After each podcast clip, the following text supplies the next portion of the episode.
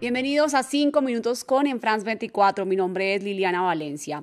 El COVID-19 puede dejar serias consecuencias en algunos pacientes. Por ejemplo, uno de cada diez contagiados han presentado secuelas como trombosis, problemas cardíacos, alteraciones del sueño, pérdida del cabello, depresión o tos aguda y hasta 205 síntomas diferentes que han sido reportados por personas recuperadas.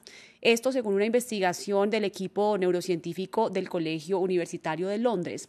Para hablar sobre el síndrome post-COVID está con nosotros el doctor Carlos Eduardo Pérez, médico infectólogo y asesor científico de France 24. Bienvenido, doctor Pérez, nuevamente. Y cuéntenos a qué se debe que el organismo no se recupere del todo, siga presentando síntomas y desarrolle este llamado síndrome post-COVID. Liliana, la mayoría de pacientes se van a recuperar completamente de COVID.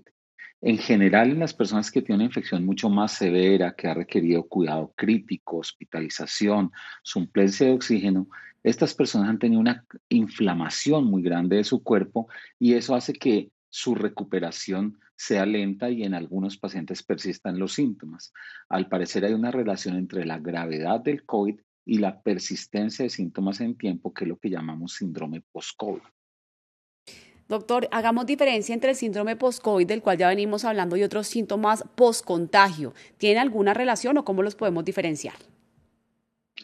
Hay dos situaciones. Una es el COVID prolongado, que es la persistencia de los síntomas por las cuales el paciente ingresa, por ejemplo, la fatiga, los dolores articulares, la dificultad para respirar. Y hay otro momento que son las secuelas. Las secuelas es cuando, por ejemplo, había un daño pulmonar porque ha requerido ventilación mecánica del paciente, tiene su pulmón afectado completamente y requiere oxígeno o tiene alguna alteración neurológica porque hizo un evento vascular. Esto ya establece una secuela después del COVID que es diferente a la persistencia de los síntomas en el COVID. Ambas son igualmente preocupantes, ambas requieren rehabilitación y tratamiento y ambas están descritas después de estos picos epidémicos en los enfermos de COVID, sobre todo en los que han estado hospitalizados.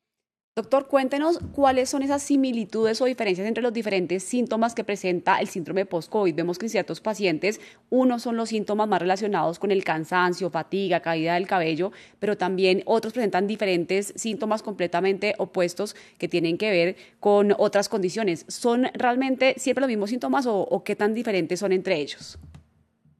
Hay variaciones. En general, el síndrome post-COVID, por ejemplo, hay algún segmento que es mucho más importante en mujeres, eh, en donde hay la persistencia de este dolor articular, de estos síntomas de fatiga.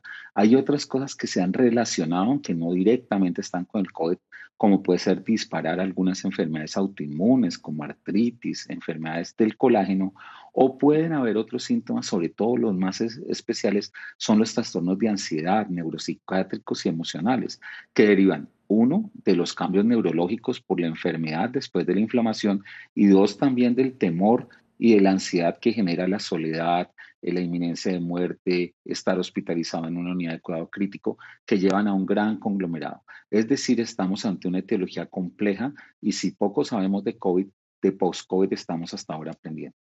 Hablemos un poco más de este tema, doctor, porque llama la atención que reportes de personas muestren que padecieron el COVID-19 y posteriormente eh, presentan cuadros de depresión, incluso de disfunción cognitiva, según los reportes en la fase post-COVID. ¿Qué nos puede contar usted de esto? Ya nos venía explicando, pero eh, profundicemos un poco. Durante el COVID hay un periodo de inflamación, un periodo donde el cuerpo trata de reaccionar y lo hace de una forma desmedida, por decirlo de alguna forma. Y esa inflamación no solamente afecta a los pulmones, nos afecta neurológicamente, nos afecta a nivel de, todos los órganos de la economía, de todos los órganos del sistema humano. El cerebro es muy sensible a estos cambios inflamatorios y se ha visto en estos pacientes pérdidas de la memoria, alteraciones cognitivas, porque la inflamación no es solamente pulmonar, sino de todo el órgano y el cerebro se ve afectado sí hemos visto que los pacientes después de recuperarse de COVID tienen alteraciones neurológicas, psiquiátricas y por eso es importante la rehabilitación temprana. Gracias por ampliarnos sobre esta información, doctor Carlos Eduardo Pérez, médico infectólogo y asesor científico de France 24. Y a ustedes, gracias por estar con nosotros. Continúen con más en france24.com.